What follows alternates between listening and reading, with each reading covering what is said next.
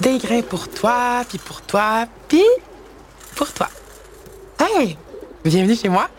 Je sais ce que vous vous demandez.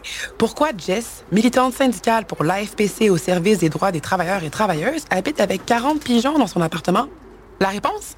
C'est pour le courrier du journal de l'Escouade Santé Sécurité. C'est comme des textos, mais en plus, c'est des amis fidèles. Ah! Un autre de mes pigeons qui arrive. C'est probablement une question d'un membre. Donne-moi ta petite patte. Merci. Oh, hey, c'est écrit petit quand même, hein? Ah, mais je reconnais l'écriture de ma bonne amie Sulave. OK, voyons voir qu'est-ce qu'elle dit. Ah ouais. Je vous épargne les détails, mais Sulave vit du harcèlement dans son milieu de travail. Puis elle sait pas quoi faire. Sulave, je sais pas si tu connais Toufi Calder, mais faut que je te le présente. A des bonnes nouvelles pour toi. OK, écoute ça. Ça va bien aller.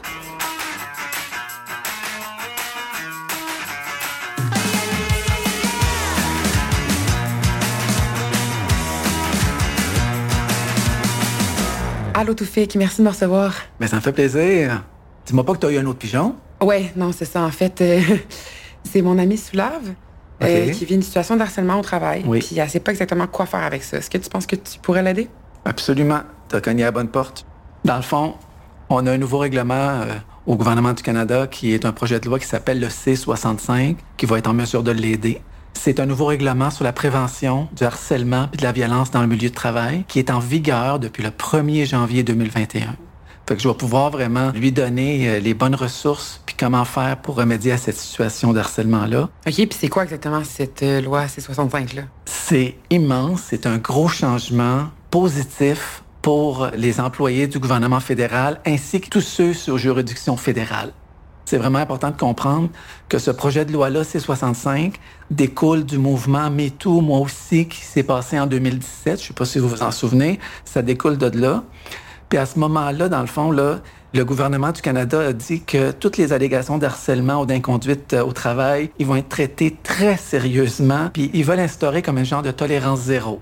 Donc C65, c'est vraiment plus à titre préventif. Oui. Pour la prévention au travail. Le gouvernement du Canada, dans le fond, ce qu'ils veulent faire avec ça, c'est prévenir les incidents d'harcèlement puis de violence en milieu de travail. C'est un an, 365 jours de A à Z. C'était combien de temps avant? Avant, il n'y avait pas de limite, pour être honnête. Moi, j'ai déjà vu des plaintes d'harcèlement, là. Ça pouvait prendre 3-4 ans, là. C'était fou, là, avant.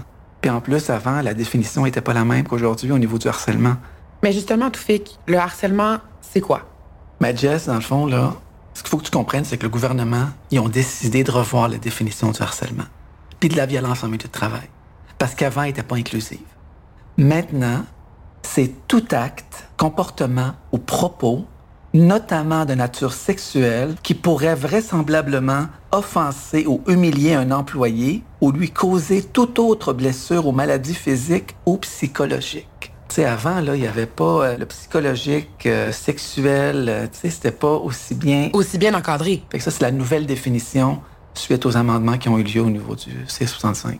Fait que c'est vraiment important. Puis un autre changement, je pense que tu vas être content de le savoir, Jess. Je sais pas si tu as des amis qui ont pris leur retraite ou qui vont prendre leur retraite de la fonction publique. Oui, en a bientôt. Mais avant, sous l'ancienne réglementation, aussitôt que tu quittais l'emploi du gouvernement, tu n'avais plus aucun droit de déposer des plaintes. Maintenant, sous la nouvelle juridiction, fait que tu vas pouvoir appeler tes amis s'ils sont partis récemment. Ils ont trois mois suivant leur départ pour déposer une plainte en lien avec le C65. Fait même si tu es parti, tu as trois mois suivant ton départ pour déposer une plainte. C'est bon parce que souvent les employés là, avaient peur de faire des plaintes quand ils étaient dans leur milieu de travail parce qu'ils avaient peur des répercussions de la gestion ou peu importe. C'est pour ça que ça, ça va peut-être aider certains employés, euh, une fois partis, à se libérer, puis à faire une plainte, puis euh, partir de façon sereine.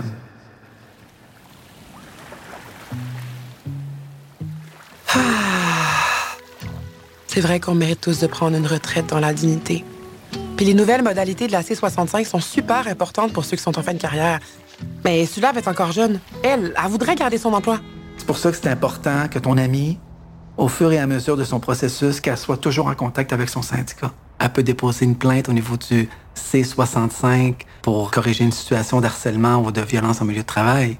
Mais c'est important qu'elle comprenne que si elle recherche des dommages et intérêts, de l'argent, des remboursements de congés de maladie, peu importe là, ben, elle va devoir déposer un grief. Puis ça, elle a 25 jours suivant la date de l'incident. C'est vraiment important parce que sinon, il n'y a rien à faire. Là. Elle peut également déposer une plainte à la Commission canadienne des droits de la personne. Puis le pire qui va arriver, la Commission des droits de la personne, ils vont la mettre en suspens jusqu'à temps que le processus de grief termine. Puis même le grief, une fois déposé, on peut le mettre en suspens jusqu'à temps que la plainte de C65 termine pour voir s'il y a quelque chose qui se fait.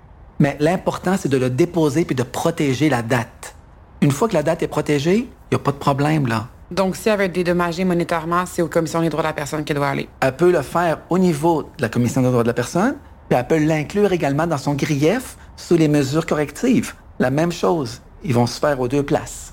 Quand tu dis mesures correctives, c'est ce qu'elle demande. Ça veut dire, moi, je veux, là, je veux un dédommagement pour toute la souffrance que j'ai vécue par rapport à la situation d'harcèlement dans mon milieu de travail.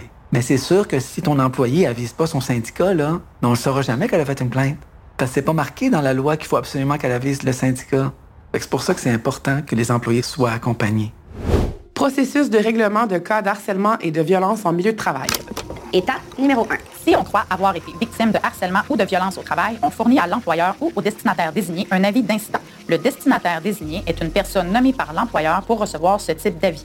Étape numéro 2. Il l'examine pour s'assurer que la partie principale, c'est-à-dire le plaignant ou la plaignante, puisse être identifiée. Étape numéro 3. Dans un délai de 7 jours, l'employeur ou le destinataire informe de la façon d'avoir accès à la politique de prévention et de violence en milieu de travail, de chaque étape du processus, du droit d'être représenté. Étape numéro 4. L'employeur ou le destinataire désigné et la partie principale vont faire un examen de l'avis d'incident et décider ou non s'il s'agit d'un acte ou comportement qui constitue un incident de harcèlement ou de violence au sens de la loi. Notez bien. Aucun consensus n'est obligatoire. Le travailleur ou la travailleuse peut décider de poursuivre le processus, même si l'employeur est d'avis que ça ne répond pas à la définition.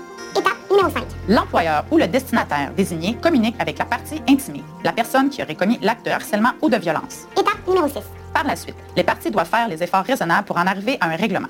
Et ce processus doit commencer au plus tard 45 jours après l'avis. Notez bien. Nous ne sommes pas obligés d'en arriver à un règlement. Et la partie principale peut demander la tenue d'une enquête. L'employeur va envoyer l'avis d'enquête à la partie principale et la partie intimée. Étape numéro 7. L'employeur ou le destinataire désigné a 60 jours pour nommer un enquêteur selon la liste préétablie ou un consensus. Sinon, Programme du travail va nommer un enquêteur de la liste du Centre canadien d'hygiène et de sécurité au travail. Étape numéro 2. L'enquêteur mène l'enquête et remet son rapport à l'employeur. Étape numéro 9. L'employeur transmet ce même rapport à la partie principale, la partie intimée et le comité local santé-sécurité. Étape numéro 10. L'employeur et le comité local choisissent les recommandations à mettre en œuvre. Étape numéro 11. L'employeur met en œuvre toutes les recommandations choisies. Étape Le numéro processus doit avoir une durée totale de un an. N'hésitez pas à demander l'aide d'un conseiller de l'AFPC, de votre section locale ou de votre élément. OK, Toufik. Maintenant, je comprends les étapes du processus de règlement de cas de harcèlement. Mais les enquêteurs, c'est qui eux? C'est vraiment important de comprendre que quand on nomme un enquêteur, on n'est pas nié avec. Fait que C'est pour ça que c'est important que l'enquêteur, quand il va être nommé, avant de décider si on y va de l'avant avec une liste d'enquêteurs que l'employeur nous propose, d'aller faire notre travail, notre job, puis d'aller vérifier c'est qui ces enquêteurs-là. Nous, exemple, à mon ministère, là, je vais être honnête, je vais le dire, on a reçu une liste de huit enquêteurs. Présentation de l'enquêteur numéro 1. On a gardé trois. Parce que quand on a fait des vérifications, on s'est rendu compte que les cinq autres, il y avait comme un enjeu au niveau éthique, au niveau euh, conflit d'intérêts. Fait qu'on voulait pas s'embarquer là-dedans. Puis l'employeur a accepté. Parce qu'on n'est pas obligé d'avoir une liste d'enquêteurs. Ah, hey, c'est-tu mon pigeon, ça? Je peux t'ouvrir la fenêtre? Oui, absolument, vas-y. Ouais, c'est parfait, je vais prendre. Ah ben, un message pour toi, Toufik. C'est Sulave. Oh, elle fait dire merci. Elle a tout ce qu'il faut pour se sentir accompagnée. Elle peut pas faire ça toute seule. Il faut qu'elle se fasse accompagner. C'est pour ça qu'on est là en tant que syndicat. Merci Toufik, c'était très clair. Je pense que Sulave ne se sentira pas seul après nous avoir donné tous ces outils-là. Merci à toi. Ça a été super le fun de te parler.